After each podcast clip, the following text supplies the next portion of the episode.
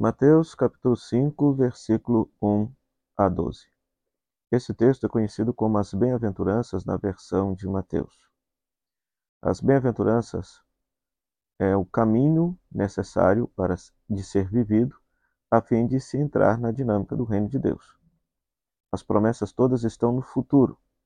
Aqueles que praticarem essas virtudes entrarão no reino de Deus.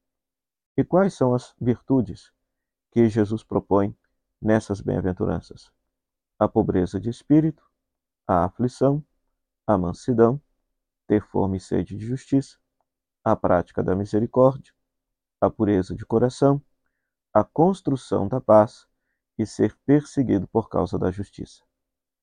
Aqueles que vivem essas virtudes, eles já vivem sob o reinado de Deus e haverão de experimentá-lo plenamente ao fim de sua própria história.